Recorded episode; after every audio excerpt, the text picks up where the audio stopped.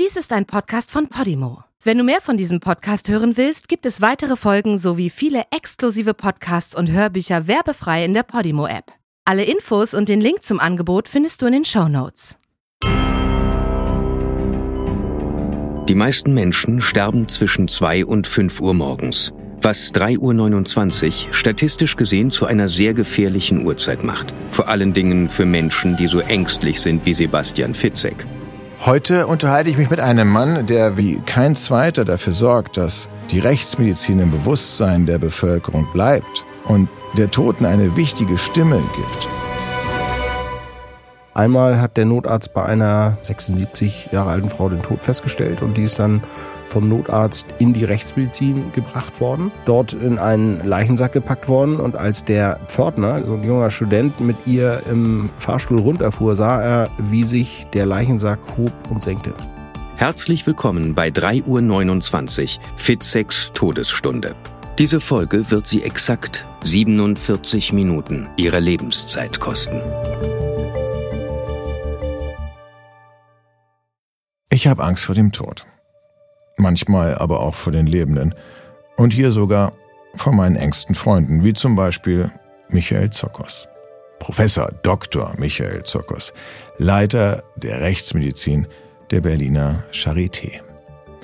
Wir lernten uns unter sehr fröhlichen Umständen kennen, bei Fröhlich Lesen. Von Susanne Fröhlich eine TV-Talkshow. Er las fröhlich aus seinem Sachbuch Dem Tod auf der Spur, ich las fröhlich aus meinem Thriller Splitter und eine Freundschaft begann. Ich freue mich sehr, dass er gleich in meinem Podcast zu Gast sein wird. Und er wird sicherlich auch darüber erzählen, wie er immer wieder diese Freundschaft einer Belastungsprobe unterzieht. Aber natürlich gemäß dem Motto, was kann ich vom Sterben fürs Leben lernen, beschäftigen wir uns in unserem Gespräch gleich zuvörderst mit dem Tod. Dank Michael habe ich nämlich meine zweite Leiche gesehen. Die erste Leiche war meine Mutter. Die zweite, die ich sehen musste, war ein Baby. Darauf war ich überhaupt nicht vorbereitet, obwohl Michael gesagt hatte, Sebastian, im Rahmen der Vorbereitung des gemeinsamen Thrillers, den wir schreiben wollen, abgeschnitten, musst du auch einmal einen Sektionssaal von innen sehen. Und er lud mich ein in die Rechtsmedizin, ich hatte eine schlaflose Nacht, mehrere schlaflose Nächte, weil ich probierte, mich mental darauf vorzubereiten und ich rechnete mit einer Leiche, vielleicht zwei Leichen.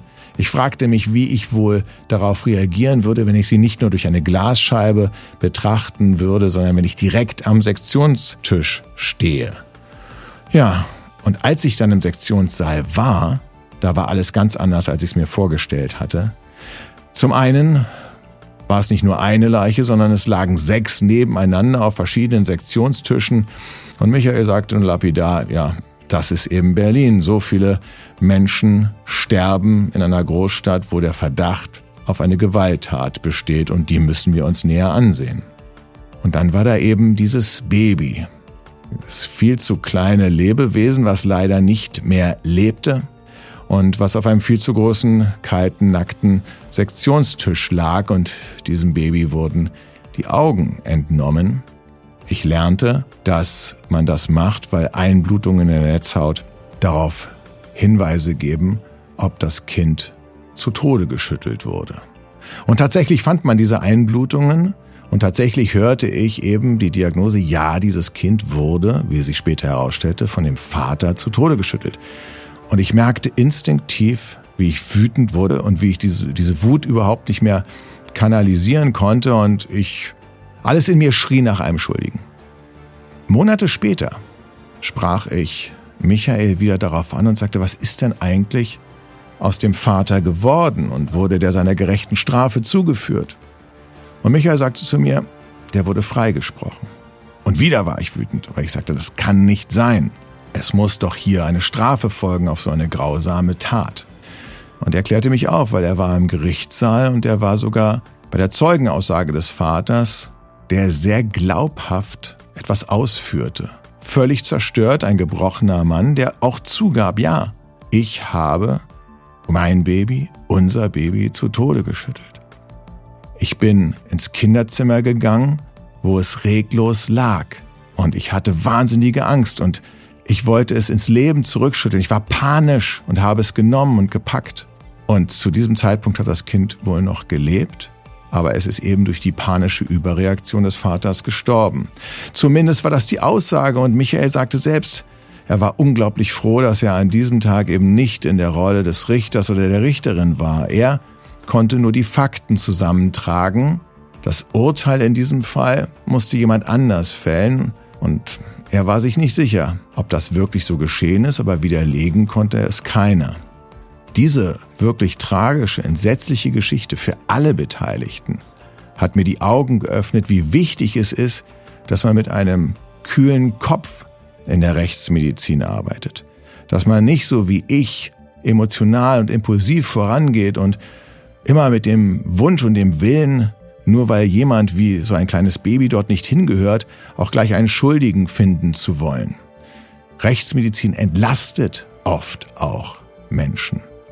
Und auch das ist ein ganz wichtiger Faktor. Die Rechtsmedizin ist unglaublich wichtig. Sie verhindert Straftaten. Auch darüber werden wir reden. Sie gibt auch den Lebenden die Möglichkeit, wenn sie Opfer geworden sind, Straftaten abklären zu lassen, Beweise zu dokumentieren. Und der Mann, der wie kein zweiter dafür sorgt, dass die Rechtsmedizin im Bewusstsein der Bevölkerung bleibt und der Toten eine wichtige Stimme gibt, der ist jetzt hier und sitzt vor mir in meinem Podcast 3.29 Uhr für sechs Todesstunde und seine Stimme, die werden wir jetzt gleich hören. Herzlich willkommen, Professor Dr. Michael Zokos. Hallo Sebastian. Hallo, schön, dass du da bist. Wir duzen uns, weil wir kennen uns, wir sind befreundet. Wir haben schon mal ein Buch zusammengeschrieben. Ja, das hat eine lange Vita, unsere Freundschaft, das stimmt. Das kann man, kann man wohl sagen. Ähm, und ich habe dir meine zweite Leiche zu verdanken, die ich jemals in meinem Leben gesehen habe. Darauf kommen wir gleich zu sprechen. Ich habe dir auch viele Albträume zu verdanken. Ähm, nicht nur wegen deines Berufes, sondern eben auch, weil du keine Situation auslässt, ähm, mich in irgendein Fettnäpfchen zu Was du auch dankbar annimmst. Was ich ne? wirklich dankbar annehme. Da kommen wir vielleicht noch drauf zu sprechen, das ist aber nicht das Thema jetzt heute im Podcast. ich hoffe, du hast jetzt nicht wieder irgendwas dabei. Ich habe übrigens was für dich dabei. ich bin gespannt. Ja, aber zunächst einmal, also wie gesagt, meine erste Leiche, die ich gesehen habe, das war die meiner äh, Mutter und die zweite Leiche im Rahmen unserer Recherche, meiner Recherche vor allen Dingen, für abgeschnitten, das Buch, was wir gemeinsam schreiben äh, durften. Und ähm, wann hast denn du deine erste Leiche gesehen? Das kann ich dir genau sagen. Das war im Dezember 1978 während der Schneekatastrophe in Schleswig-Holstein. Ich weiß nicht, ob du das als alter Berliner auf dem Schirm hast. Da war Schleswig-Holstein Ende 78, Anfang 79 komplett zugeschneit. Ich weiß, dass wir vier da Wochen. war ich sieben, acht Jahre alt. Das habe ich nicht mehr ganz so auf dem Schirm. Ja, wie alt war ich da? Ich war elf. Mhm. Und wir waren komplett zugeschneit. Wir hatten drei oder vier Wochen keine Schule. Du ja. kamst aus den Häusern nicht raus. Das Vieh ist wirklich in den Ställen gestorben. Es war irre, die Zeit. Und da sind wir, als das gerade losging, die ersten richtig heftigen Schneefälle waren meine Mutter und ich. Ich weiß nicht, wo wir da waren, irgendwo in Grunzhagen, wo ich aufgewachsen bin, sind wir langgegangen und plötzlich fiel da ein Mann um. Und meine Mutter, selbst Ärztin, ist hin, hat versucht, den wiederzubeleben. Das hat aber nicht geklappt. Und das war tatsächlich der erste Tote, den ich gesehen habe mit elf. Der fiel auch tatsächlich vor mir tot um. Oh, und, und kannst du dich noch an das Gefühl erinnern, was du da hattest? Als du es gesehen hast, warst du erschrocken? Warst du. Nee, ich war schockiert? nicht erschrocken, weil meine Mutter mir das dann sehr genau erklärt hat. Die ja. hat dann gesagt, der hat einen Herzinfarkt gekriegt. Das würde ich natürlich jetzt als äh, Rechtsmediziner fast 50 Jahre später nochmal hinterfragen wollen. Aber das hat sie mir dann eben medizinisch erklärt. Ja. Die Kälte, wahrscheinlich auch Aufregung, der hat sich an die Brust gefasst und hat einen Herzinfarkt gekriegt und ist ein älterer Mann. Das oh sind typische Todesursachen in dem Alter und das ist eben Schicksal. Und wie viele Leichen hast du jetzt seitdem gesehen? Die Zahl würde keiner glauben. Die Zahl liegt nämlich mittlerweile so um die 400.000. Oh. 400.000 Leichen, weil ich einfach einerseits fast 20 Jahre lang in Krematorien jeden Morgen 60, 70 Leichen untersucht habe. Okay. Bei der äußeren Leichenschau. Ja. In Hamburg, dann später auch in, in Lüneburg. Jetzt machen wir das hier auch in verschiedenen Berliner Krematorien, in Brandenburger Krematorien und ich war beim Tsunami oder nach dem Tsunami dort. Da lagen in Tempelanlagen teilweise 10.000, 20.000 Leichen ja, vor ja, uns. Schrecklich. Also deshalb, weil du fragtest, gesehen. Die habe ich natürlich nicht alle seziert, aber gesehen schon so viele. Das ist die Zahl. Und gibt es von diesen 400.000 Leichen, die du gesehen hast und von denen du auch sehr, sehr viele untersucht hast, gibt es da einen Fall, der dir ganz besonders nahe geht? Nicht nur einen Fall, da gibt es viele Fälle und zwar betrifft das immer wieder Kinder. Ja. Wenn Kinder durch gewaltsame Todesursachen umkommen, wenn Erwachsene sie zu Tode quälen, auch wenn Erwachsene wie zum Beispiel mit äh, Hunden nicht aufpassen, die Kinder von den Hunden getötet werden. Das sind natürlich also Sachen, die bei mir auf dem Tisch landen. Ja. Und äh, da habe ich tatsächlich, egal jetzt, ob das Kinder sind, die durch Gewalt von Erwachsenen zu Tode kommen, ob Kinder ertrinken, ob Kinder aus der Höhe fallen, da habe ich tatsächlich gelernt, wenn ein Kind stirbt, ist immer ein Erwachsener schuld. Also jetzt nicht ja. bezogen auf Leukämie oder ja, Krebserkrankungen bei Kindern, sondern wenn Kinder eben auf unnatürliche Art und Weise aus dem Leben scheiden, weil entweder ein Erwachsener nicht aufgepasst hat, das Kind war am Wasser, kann nicht schwimmen, Kind war in der Höhe, das Fenster war nicht gesichert.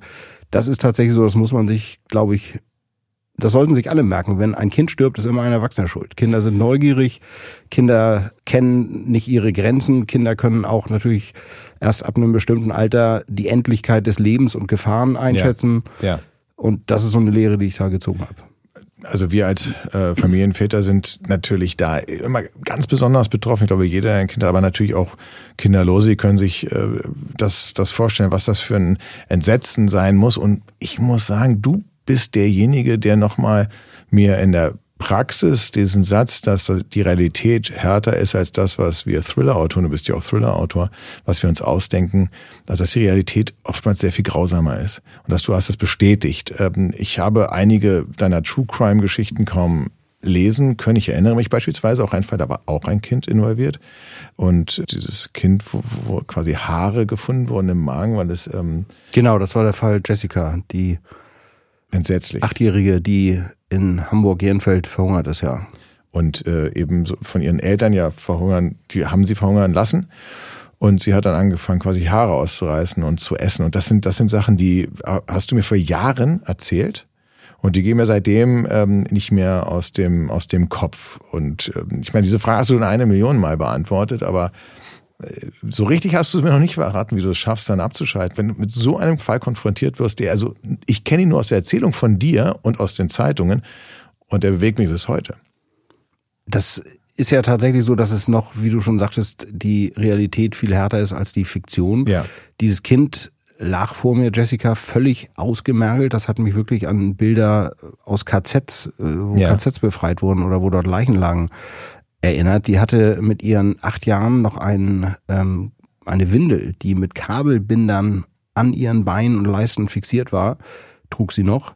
Hm. Da waren nicht nur Haare, da war auch Mörtel, was sie von der Tapete abgekratzt hatte, in ihrem Magen. Also das sind, äh, wie du schon sagst, die Realität ist deutlich härter, aber wie kann ich damit umgehen? Ich glaube, das ist eine Gabe, die man einfach haben muss. Und äh, ich du sagst, die Frage ist mir schon ganz oft gestellt worden. Ich beantworte die dann meistens mit einer Gegenfrage. Wie kann jemand als Ärztin oder Arzt oder auch als Pflegekraft in einem Kinderhospiz arbeiten und ja. sterbende Kinder begleiten? Das finde ich zum Beispiel viel, viel härter als das, was ich mache. Das ist was für mich, wo ich sage, vor diesen Leuten ziehe ich den Hut. Ja. Und wahrscheinlich würden die dir genauso antworten. Dafür muss man einfach geschaffen sein. Das muss man einfach können. Und die werden wir auch definitiv in den Podcast einladen, um mit ihm genau darüber zu sprechen, weil auch mich das ratlos zurücklässt. Ich habe, so wie du, natürlich auch die Möglichkeit des Schreibens, um Dinge nicht zu ver, aber zu bearbeiten und ich verarbeite Dinge damit. Ja. Das ist tatsächlich so. Das ja. ist mir in den letzten Jahren klar geworden, dass ich mit dem Schreiben meiner Bücher Dinge verarbeitet. Insofern, dass ich jetzt ja keine Sachbücher mehr schreibe, wie ja. früher, wo ich eben angefangen habe, echt. Was wirst du denn noch machen, oder? Du wirst ja jetzt nicht kategorisch sagen, du schreibst keine Sachbücher mehr. Also ich, mir macht die Fiktion doch, würde ich eigentlich sagen. Ja? Die Fiktion so, okay. macht mir deutlich mehr Spaß, weil ich natürlich meine Protagonisten auch Sachen machen lassen kann, die ich nicht machen kann. Das ist Genau. wahrscheinlich so eine Art Verarbeitung dann. Also ja, ich dachte Verarbeitung, aber ich habe gemerkt, meine Ängste, Sorgen sind trotzdem nicht weg, aber sie sind erstmal kategorisiert, kanalisiert und ich habe natürlich die Möglichkeit, wenn ich sowas höre, ich werde ja wütend, ich bin ja schon wieder wütend geworden, als du mir das gerade erzählt hast, mit dem Mörtel, das das äh, kleine Kind dann äh, gegessen hat und gestorben ist und mit der Windel, dass ich den Schuldigen finden und dafür bestrafen kann. Ne? Also das ähm, Ja, das ist so ein Reflex bei dir, das weiß ich. Das ich ist erinnere mich an, totaler an, Reflex, ja. an den ersten Tag, als du Ja. mit mir im Sektionssaal warst und da lag ein totes Kind, ein Baby, Richtig. auf dem Sektionstisch und das ist tatsächlich ein anderes Bild als das, was man sich vorstellt. Normalerweise Ja. liegt da ein Erwachsener, aber wenn da so ein 60 Zentimeter langes Bündel Mensch auf einem zwei Meter langen Stahltisch liegt, ist das natürlich ein ganz anderes Bild. Das Ja. weiß ich, dass du, da warst du aufgebracht und dachtest, Instinktiv. hier, irgendjemand muss Schuld haben. daran. Ja, weil du ja auch gesagt hast, dass, also gerade da ist es virulent, da muss ein Erwachsener für schuld sein, das ist nicht natürlich und, und manchmal hast du natürlich auch, oder sehr oft Fälle, wo du ja auch die Beschuldigten entlastest. Das ist ja auch eine ganz wichtige Aufgabe der Rechtsmedizin, dass man eben auch den Dienst an den Lebenden hat. Das ist ja auch etwas, was beispielsweise, was mich wirklich erschüttert hat. Was ich gerade eingebaut habe in einem Roman ist, ähm, du erinnerst dich vielleicht, dass wir beide gemeinsam mal durch die Rechtsmedizin äh, gegangen sind, also mit dem Flur an den Büros vorbei. Es ging um die Ecke, glaube ich. Und dann stieß ich mit dir gemeinsam auf so eine Spielecke. Und ich sagte noch zu so, Michael, das kann jetzt nicht euer Ernst sein, dass ihr eure Kinder hier parkt. Also es sah ungefähr aus wie, wie bei einem Kinderarzt, so mit ähm, einer Tafel oder wenn man drauf... Genau, überall standen äh, große Spielzeugautos Spielzeug, rum, so also kleine Kisten, Kindertische, also so wirklich Stofftiere, ja. um, Kinder zu beschäftigen, die beim Arzt im Wartezimmer warten. Und ich Mhm. gesagt, ey, das kann nicht sein, dass ihr eure Kinder hier parkt, während ihr an den Leichen rumschneidet. Und du meintest dann, nee, das ist, das ist nicht für unsere Kinder. Das ist die Gewaltschutzambulanz. Genau, das sind Kinder, die zum Beispiel mit ihren Müttern, die Opfer von häuslicher Gewalt geworden sind, zu uns kommen, weil die Mutter eben in dem Moment natürlich auch nicht weiß, was kann ich mit den Kindern machen. Die, der Kindergarten ist vorbei, die muss sich auch dann ein Zeitfenster für diese Untersuchung äh, suchen, wo es passt, wo insbesondere der in der Regel aus dem direkten persönlichen Umfeld stammende Täter, der sie schlägt und misshandelt, es eben nicht mitbekommt. Und Das- dann sind die Kinder eben dabei, wenn sie gerade vom Kindergarten abgeholt werden oder von der Schule. Ja, oder es sind eben auch die Kinder, die untersucht werden. Oder es sind die ja, Kinder, die Das ist untersucht nämlich, werden, äh, was ich ganz äh, interessant finde in mehrfacher Hinsicht. Also erstmal finde ich es tragisch, dass es so viele Kinder sind, die auch in die Rechtsmedizin kommen und untersucht zu werden, dass man dafür sogar eine Spielecke braucht. Das ist also erstmal die Quantität zeigt. Dann erstaunlich, dass ihr eben natürlich auch nicht nur mit Toten zu tun habt in der Rechtsmedizin, sondern wenn, also nehmen wir mal an, ein, ein, ein Kind ist, ähm, da sagen die Eltern oder die Erziehungsberechtigten sagen, es ist gestolpert, du guckst dir dann an, oder deine Mitarbeiter gucken sich dann an, ob das sein kann, ob das wirklich Fremdeinwirkung ist oder ob das ja einfach wirklich ein Unfall ist. um Genau, Unfall oder. Misshandlung, das ist die Differentialdiagnose, genau. Ja, und das kommt häufig vor, Kinder, dass ihr diese Diagnose stellen müsst. ja, das kommt häufig vor, aber es gibt auch immer mal wieder überraschende Diagnosen, wo wir eben Betroffene auch ex- oder Ja. Angeschuldigte exkulpieren können. Das Ja. heißt also die Schuld von ihnen nehmen. Wenn zum Beispiel klar ist, das sind keine Würgemale am Hals, ich erinnere mich da noch sehr plastisch an den Fall, sondern das ist eine bakterielle Hauterkrankung. Ja. Das sah aus wie Würgemale am Hals. Ja. Oder bei einem 13-jährigen quer verlaufende Striemen über den Rücken, die tatsächlich aussahen wie klassische Doppelstriemen von Schlägen, ganz parallel gestellt. Der 13-Jährige war in einem Jahr 14 oder 15 Zentimeter gewachsen. Und da kam es zu Dehnungsstreifen der Haut. Und irgendjemand beim Sportunterricht, als er sich auszog, Ja. hat das gesehen und dann lief die Mühle an. Und das konnte dann eben entkräftet werden. Auch obwohl er natürlich vorher sagte, nein, ich bin nicht verletzt worden, so, sondern das wurde überprüft. Aber du hast es ja ganz häufig mit ganz kleinen Kindern, die eben Ja. eins, zwei, drei sind, die noch gar nicht sprechen können oder vier, fünfjährige, die völlig verschüchtert sind, die kannst du ja nicht fragen, was ist denn passiert. Genau. Und ich finde, also das ist wirklich bemerkenswert und auch das Wichtige an eurer Arbeit eben, dass ihr dann eben auch bei den Lebenden nachschaut, was ist da passiert. Das ist ein weiteres Spektrum der Rechtsmedizin. Genau, das ist die klinische Rechtsmedizin, so nennt man die. Ach so. Die klinische Rechtsmedizin. Und, und ich meine mich daran zu erinnern, dass du mir, und das glaube ich, das hast du auch in einem Buch beschrieben, da gab es noch was mit einer Mütze, oder? Genau, ich, ja, ja, genau. Das war ein kleiner Säugling, der mit der Mutter für irgendeine U-Untersuchung eine der ersten beim Kinderarzt war. Und der Kinderarzt hat festgestellt, dass das Kind ein blaues Hämatom auf dem Kopf hatte, also über Ja. hohen Scheitel. Ja. Und äh, dann ist die Mutter eben, oder es ist das Jugendamt verständigt worden, sie ist zu uns mit dem Kind zur Untersuchung gekommen Und ein Kollege von mir, der hat dann mal so ein bisschen äh, ja, Papierhandtücher feucht gemacht und einmal über den Kopf gewischt und dann löste sich das Blau. Und äh, es kam raus, dass das Kind eben eine blaue Stoffmütze hatte und im Regen mit dieser Mütze unterwegs gewesen Ja. war und die Kopfhaut verfärbt war. Da Das- würde man sagen, ey, das muss die Mutter doch sagen. Na, aber es sind eben nicht alle so differenziert. Ne? Das ist Ja. äh, nicht, nicht Naja, alle sind ich so. meine, man ist auch aufgeregt, da kommt jemand und sagt, sie haben ihr Kind Ja, ja, geschlagen, ja, ja. es hat Hämatome und dann aber das war dann eine sehr, sehr entlastende Situation für alle. Ja, ich glaube auch, dass man sich dann natürlich auch freut, dass nicht schon wieder. Klar, da irgendetwas- freuen sich auch die Rechtsmediziner. Die klar. Rechtsmediziner freuen sich. Und ich, ich freue mich auch, dass es eben auch Happy Endings gibt in der Rechtsmedizin. Das kann man sich ja eigentlich sonst ähm, äh, kaum vorstellen. Wikipedia. Der Unterschied Pathologie und Rechtsmedizin. Pathologie und Rechtsmedizin werden von Laien häufig durcheinander geworfen. Im Übrigen selbst im Tatort, wo Börne als Pathologe und nicht als Rechtsmediziner bezeichnet wird. Der Grund für die Verwirrung in beiden Institutionen werden unter anderem auch Leichen obduziert. Aber wenn es um die Leichenobduktion geht, findet sie in der Pathologie im Krankenhaus statt und hier geht es um die Klärung einer natürlichen Todesursache. Wohingegen die Rechtsmedizin nur im Auftrag der Staatsanwaltschaft tätig wird, wenn der Verdacht einer Straftat besteht, eines Unfalls in der Öffentlichkeit oder eines Suizids. Gibt es etwas, also ich meine, ich habe dich ja besuchen dürfen. Ich war überhaupt nicht darauf eingerichtet, dass ich nicht nur ein oder zwei Leichen da am frühen Morgen sehe in der Rechtsmedizin, als wir ich recherchieren durfte mit dir gemeinsam, sondern da lagen sechs Leichen nebeneinander.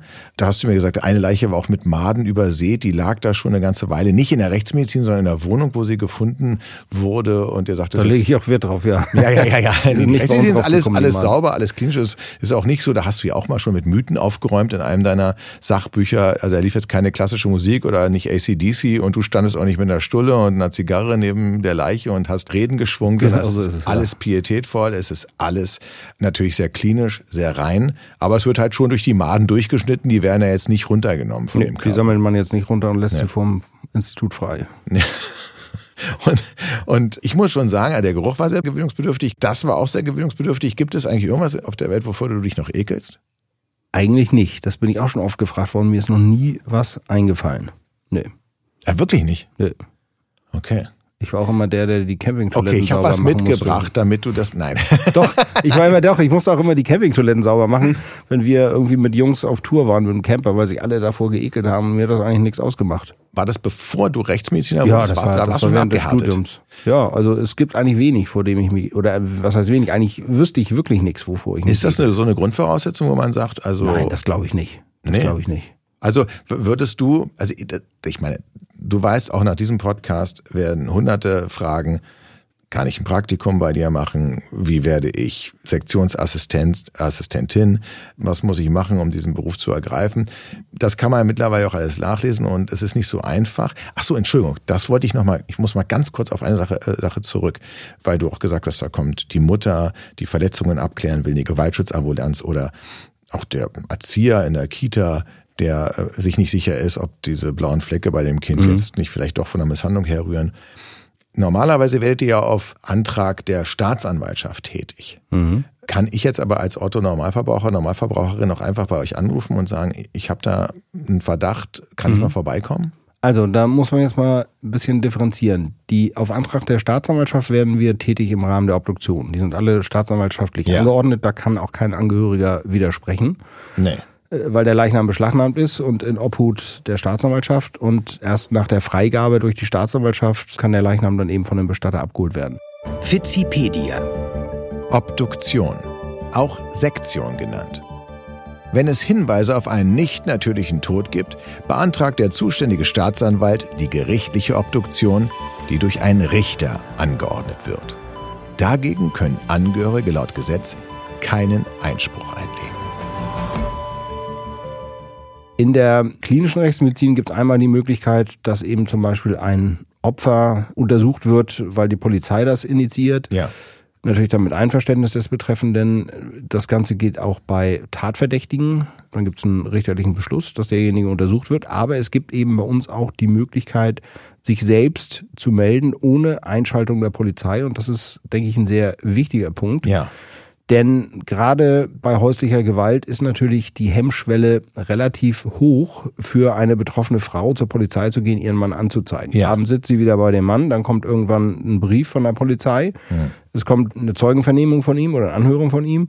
Und deshalb gibt es tatsächlich viele, die sagen, ich glaube schon, dass mein Mann gerade Stress hat, der hat seinen Job verloren und das ist alles nicht einfach. Vielleicht war das nur ein einmaliger Ausraster, aber ich möchte, dass das dokumentiert ist. Und wenn das wieder passiert, dann habe ich die Möglichkeit eben zu sagen, das ist ein Wiederholungstäter. Diese häusliche Gewalt ist quasi chronisch, die wiederholt sich immer wieder. Und deshalb werden diese Schreiben auf Wunsch der Betroffenen von uns auch nicht nach Hause geschickt, sondern können auch bei uns dann abgelegt werden und darauf wieder zugegriffen werden. Wir, reden ja jetzt erstmal, natürlich, du bist in Berlin tätig. Gibt es äh, Gewaltschutzambulanzen auch an anderen Orten? Ja, gibt es auch an anderen Orten. Die erste in Deutschland war zum Beispiel in Hamburg in der Rechtsmedizin. Ah ja. Also man müsste quasi Gewaltschutzambulanz googeln, wenn man jetzt, ich, hoffe, nicht davon betroffen ist, dass so Gewaltschutzambulanz oder Opferambulanz, manchmal heißt das auch, auch anders, muss man einfach Rechtsmedizin. Rechtsmedizinische Untersuchungsstelle heißt es manchmal auch. also da müsste man einfach googeln, Rechtsmedizin, Untersuchung, häusliche Gewalt, solche Stichworte eingeben. Das ist eben wichtig. Und da kann man als Privatperson auch anrufen und dann äh, Genau. vorstellig werden. Das ist, Also ich kann das jetzt nicht sehr, sagen, sehr, wie, sehr das, wichtig. wie das in anderen Bundesländern im Klar. Einzelnen geregelt ist. Aber bei uns in Berlin ist es so und wenn man das googelt, wird man da sicherlich auch Informationen drüber finden.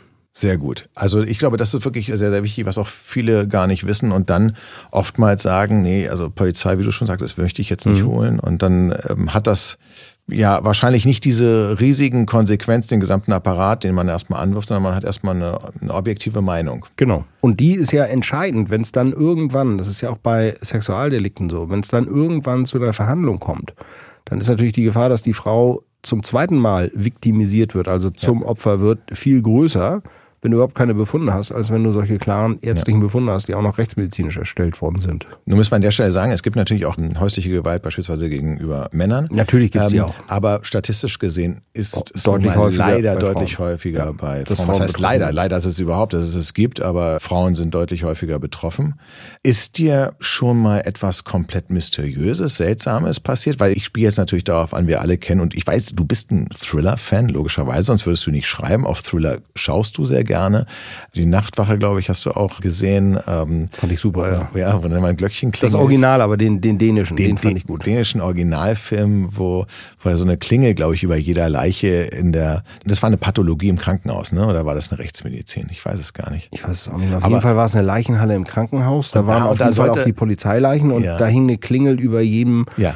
Toten, der da lag und der konnte dann, und falls er eben Doch. lebendig Genau. dort eingeliefert Das wurde. habt ihr natürlich nicht. Davon konnte ich mich mit eigenen Augen und Ohren überzeugen, dass es keine Glocke über der Leiche gibt. Aber gibt es sowas, dass man fälschlicherweise jemand für tot erklärt hat und der dann bei euch in der Rechtsmedizin im Sektionssaal liegt oder im Kühlfach? Da kenne ich zwei Fälle, die ich persönlich mitbekommen habe. Das war beides allerdings in Hamburg. Einmal hat der Notarzt bei einer, ich glaube, die war 76 Jahre alten Frau den Tod festgestellt und die ist dann vom Notarzt in die Rechtsmedizin gebracht worden. Dort in einen Leichensack gepackt worden und als der Pförtner, genauso einer wie bei Nachtwache, so ein junger Student mit ihr im Fahrstuhl runterfuhr, sah er, wie sich der Leichensack hob und senkte, dass die noch geatmet hat. Das habe ich übrigens in meinem Buch zerrissen als eine der ersten Szenen mit drin, weil Ja. ich das selber so spooky finde. Du bist alleine als junger Medizinstudent in der Rechtsmedizin mit den Leichen. Ja. Ich weiß, wie das war, weil ich da meine Doktorarbeit in Kiel gemacht habe in der Rechtsmedizin und da manchmal auch nachts noch Blut abnehmen musste in, in verschiedenen Intervallen. Das ist schon spooky. Aber wenn sich dann noch der Leichensack bewegt, das ist schon heftig. Und hat er danach sofort gekündigt? Und Nein, nein, nein. Der äh, hat dann leider sein Medizinstudium irgendwann abgebrochen. Ich stehe immer noch sporadisch im Kontakt mit dem. Der ist dann zur Polizei gegangen, ist jetzt bei der Bundespolizei in so. Süddeutschland. Das lag aber jetzt Das nicht hat- an dieser. Das lachen nicht daran, nein, nein. Aber was, was war denn jetzt mit der, mit der Frau? Also was? äh, Genau, also dann äh, hat er natürlich sofort die 112 gerufen. Ja. Kurze Zeit später war die ungewöhnliche Situation, dass eben zwei äh, Krankenwagen mit Blaulicht oder Rettungswagen vor der Rechtsmedizin standen, dass die da reanimiert wurde, dann auf eine Intensivstation gekommen ist und da kurze Zeit später verstorben ist. Aber da Okay. ist eben fälschlicherweise der Tod festgestellt worden, obwohl sie nicht tot war. Und einen zweiten Fall kenne ich, der war auch in Hamburg. Da ist jemand erhängt in einem Park aufgefunden worden von Passanten. Die haben die mhm. Polizei gerufen, die Polizeibeamten kamen dazu, haben gesagt, ja, der ist tot, haben Bestatter angerufen mhm. dass er dann eben abtransportiert wird. Und als der Bestatter den abnahm, da lebte der noch und hat noch Lebenszeichen von sich gegeben und ist dann aber auch kurze Zeit später gestorben. Und da ist natürlich die Frage, die man aber auch durch eine Obduktion nicht beantworten kann, hätte er noch gerettet werden können, wenn die Polizeibeamten ihn sofort vom Strang runtergenommen haben. Ja. Ich glaube, das ist auch eine Dienstanweisung mit Sicherheit bei der Polizei, dass man das macht und da nicht irgendwie durch Handauflegen an der Wade mal überprüft, ob jemand tot ist. So was so der Klassiker ist in, in Tatortszenen oder so. Ne? ähm, leider also da kein Happy End. Hast du durch deine Beschäftigung mit dem Tod deine Einstellung zum Tod verändert? Nein. Ich habe, würde ich sagen, meine Einstellung zum Leben über die Jahre geändert, dass ich wirklich weiß, wie schön und wertvoll das Leben ist und ja. wie dankbar man für Gesundheit sein kann, wie dankbar man für Gesundheit äh, seiner Familie sein kann. Ja. Und dass ich Dinge zumindest versuche, bewusster zu erleben und auch immer mehr versuche, nicht so sehr den Fokus auf die Arbeit oder auf die Sachen, die ich nebenbei mache, zu legen, sondern eben mit meiner Familie schöne Dinge zu erleben. Ob das nun am Wochenende irgendwelche Touren mit den Kindern sind oder mit dem Fahrrad im Grunewald und so. Also nicht jetzt irgendwie stumpf zu Hause vor der Glotze hängen, so, sondern einfach gemeinsam Erlebnis und damit wieso, auch Erinnerungen wieso du mich da jetzt so an? So, äh, Habe ich das? Ja, ich glaube schon. Wegen stumpf vor der Glotze ja. liegen? Nein, Sebastian, würdest du nicht.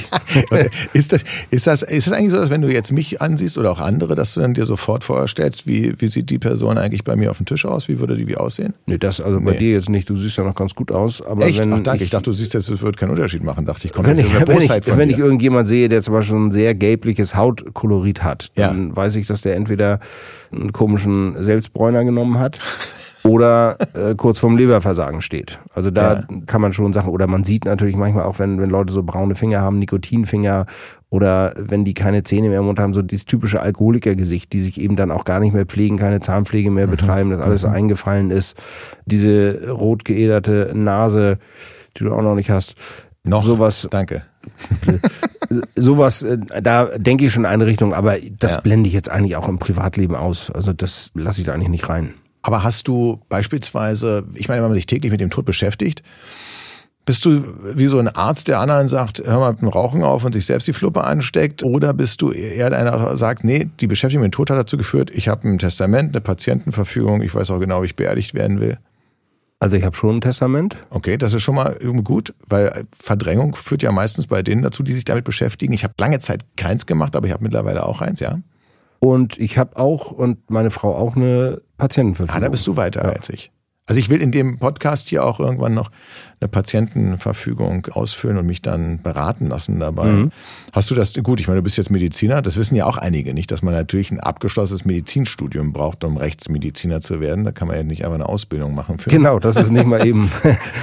das heißt, also, du bräuchtest ja jetzt auch keine Beratung, sondern du hast es quasi selber ausgeführt. Genau, ich habe ich hab einen sehr guten Anwalt, der auch seit über 30 Jahren einer meiner engsten Freunde ist und der mich in vielen Sachen gut berät. Und von dem kam auch irgendwann der Hinweis, so Leute, wir müssen jetzt mal ein Testament machen.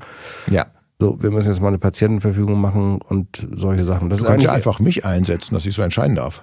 Was hältst du denn davon? Hm, ich glaube, du stirbst auch vor mir, oder? ähm, weißt du, wie du beerdigt werden willst? Verbrannt, denke ich. Wirklich?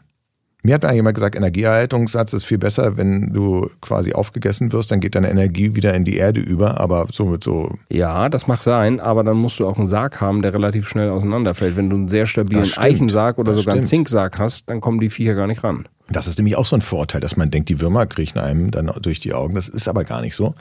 Äh, wenn es ein guter Sarg ist, dauert das sehr lange. Nicht. Also, du hast ja musst gleich sagen, wenn ich drüber reden willst, aber hin und wieder sieht man die auch oder hört man sie zumindest in deinen Instagram-Videos, wo du ja auch ein sehr morbides Hobby hast, nämlich, dass du Lost Places aufsuchst. Richtig. Mit deinen Kindern. Überwiegend sind die dabei, ja. Überwiegend sind die Kinder dabei. Welchen Berufswunsch haben die? Also der Älteste studiert mittlerweile Jura. Der schon mal gut. Zweitälteste, der ist 16, der hat mir vor ein paar Tagen noch gesagt, er weiß es nicht. Mhm. Meine Tochter will Rechtsmedizinerin werden. Also in die Fußstapfen von, von Papa. Was hältst du davon?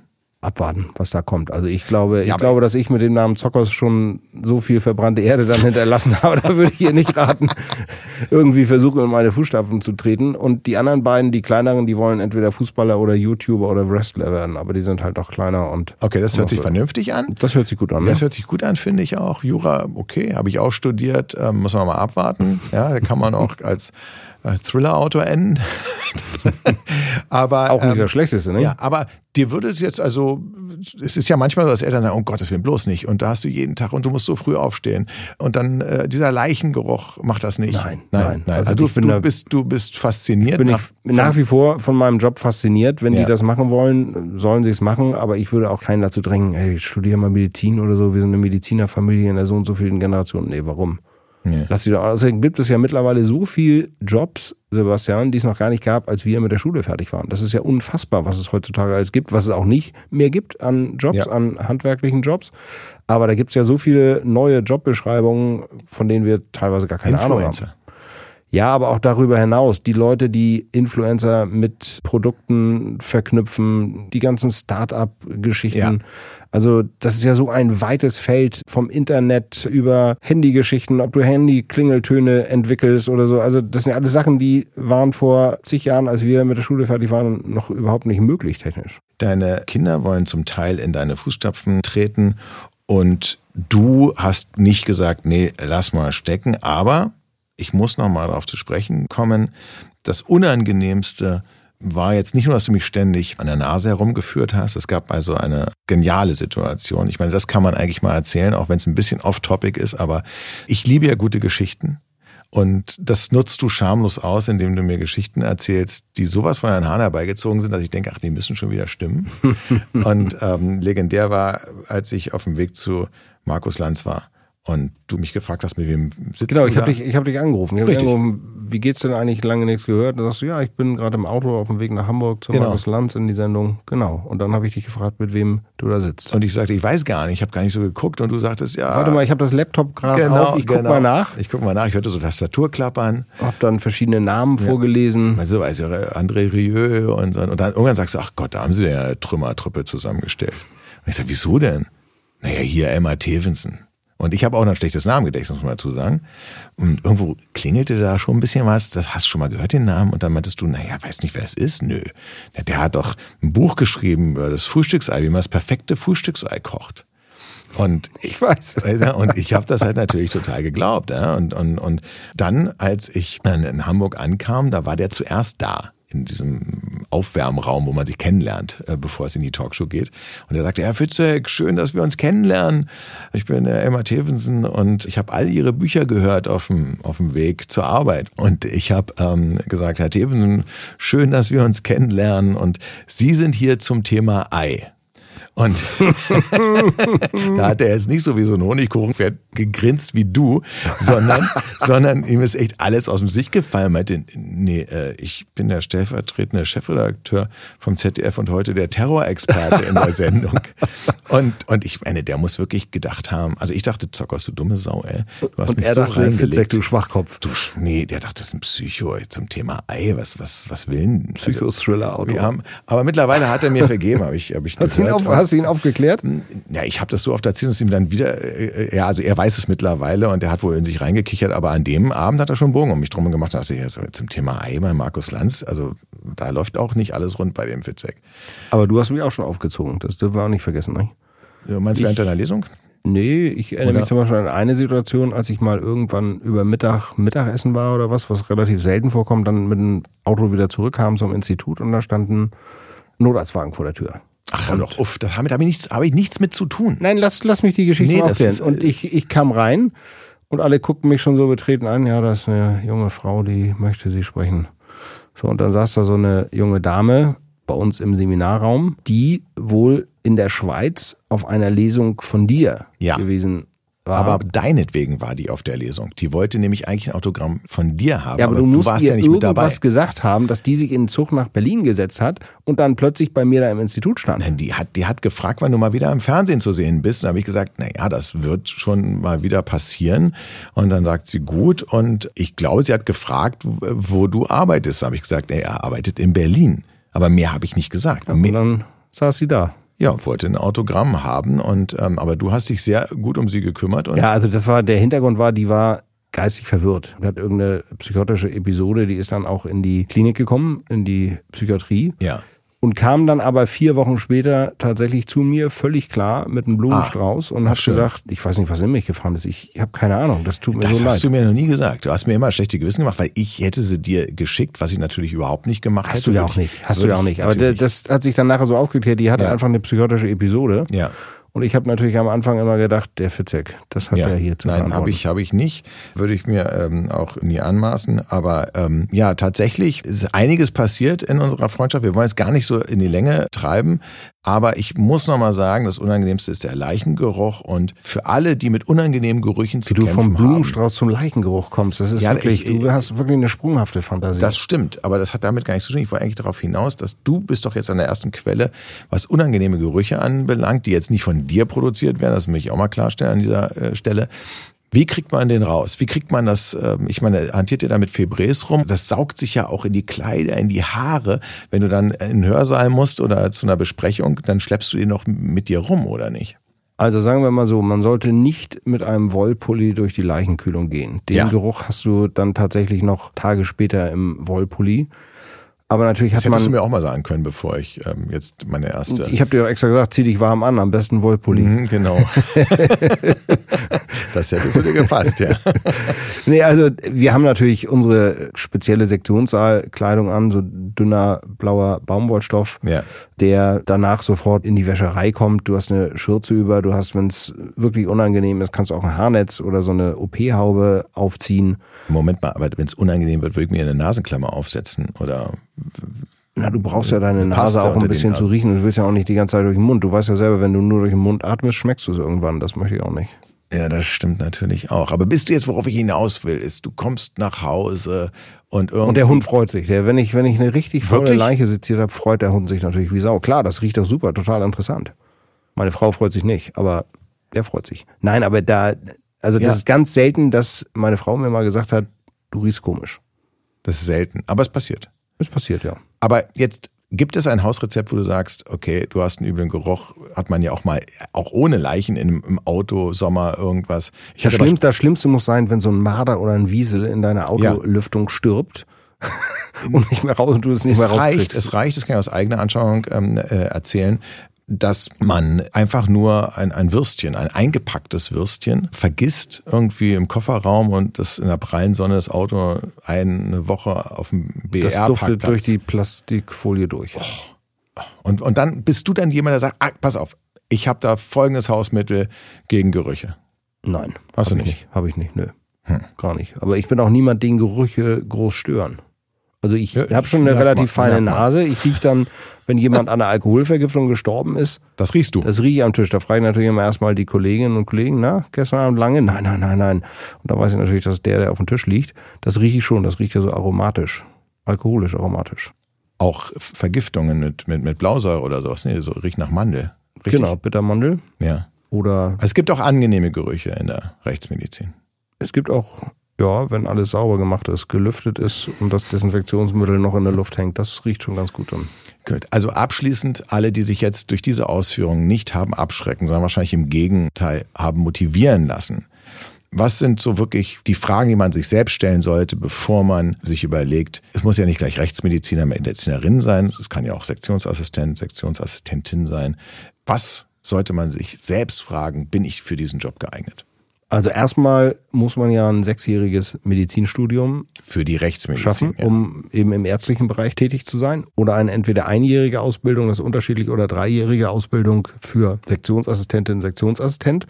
Aber man muss sich natürlich darüber im Klaren sein, dass man einerseits vielleicht im Familien- oder Freundeskreis ein bisschen komisch angeguckt wird. Das Ja. werden Bestatter sicherlich auch, dass Ja. man eben mit Toten zu tun hat den ganzen Tag. Wir haben dann nicht nur mit Toten zu tun, wir haben es ja schon besprochen, auch klinische Rechtsmedizin. Wir machen natürlich auch studentische Ausbildung, polizeiliche Ausbildung. Wir sind als Sachverständige vor Gericht. Ja. Also das ist jetzt nicht so, dass wir nur den Tod um uns haben. Darüber muss man sich klar sein, dass viele die, Also ein oder einige Fell. auch die Nase rümpfen könnten. dickes Fell und man muss sich darüber im Klaren sein, wenn man natürlich so eine Ausbildung Sektionsassistent, Sektionsassistentin macht, dass es dann nicht mehr so ganz viele Möglichkeiten gibt, was anderes zu machen. Natürlich kann man als Präparator arbeiten, Ja. möglicherweise auch in medizinischen Sammlungen. Aber so viele Möglichkeiten gibt's nicht. Wenn du Medizin studiert hast und Kannst nach zwei, drei Jahren merkst, die Rechtsmedizin Ist es nicht. ist es nicht, ich will mit Lebenden arbeiten, kannst du das natürlich jederzeit, weil du ein abgeschlossenes Medizinstudium hast.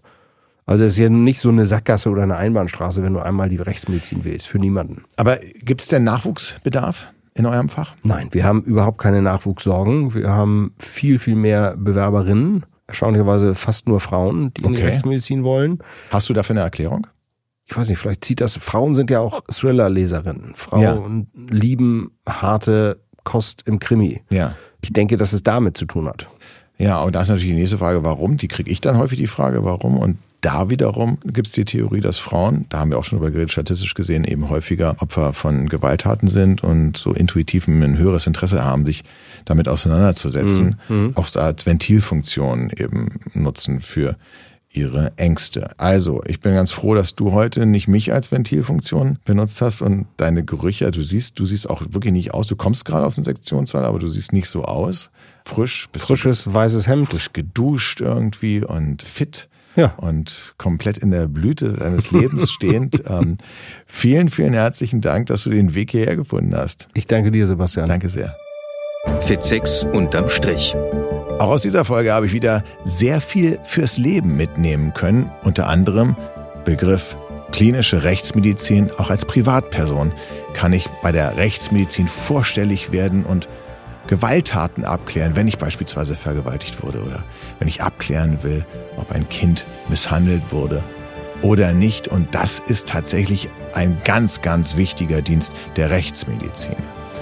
Dann, dass Frauen in der Überzahl sind bei den Bewerbungen und dass die Rechtsmedizin keine Nachwuchssorgen hat. Ich glaube, eine wichtige Information für alle, die sich mit dem Gedanken tragen, hier tätig werden äh, zu wollen. Und schließlich natürlich nicht mit einem Wollpulli durch den Sektionssaal gehen, weil sonst freut sich am Ende, wenn man nach Hause kommt, der Hund.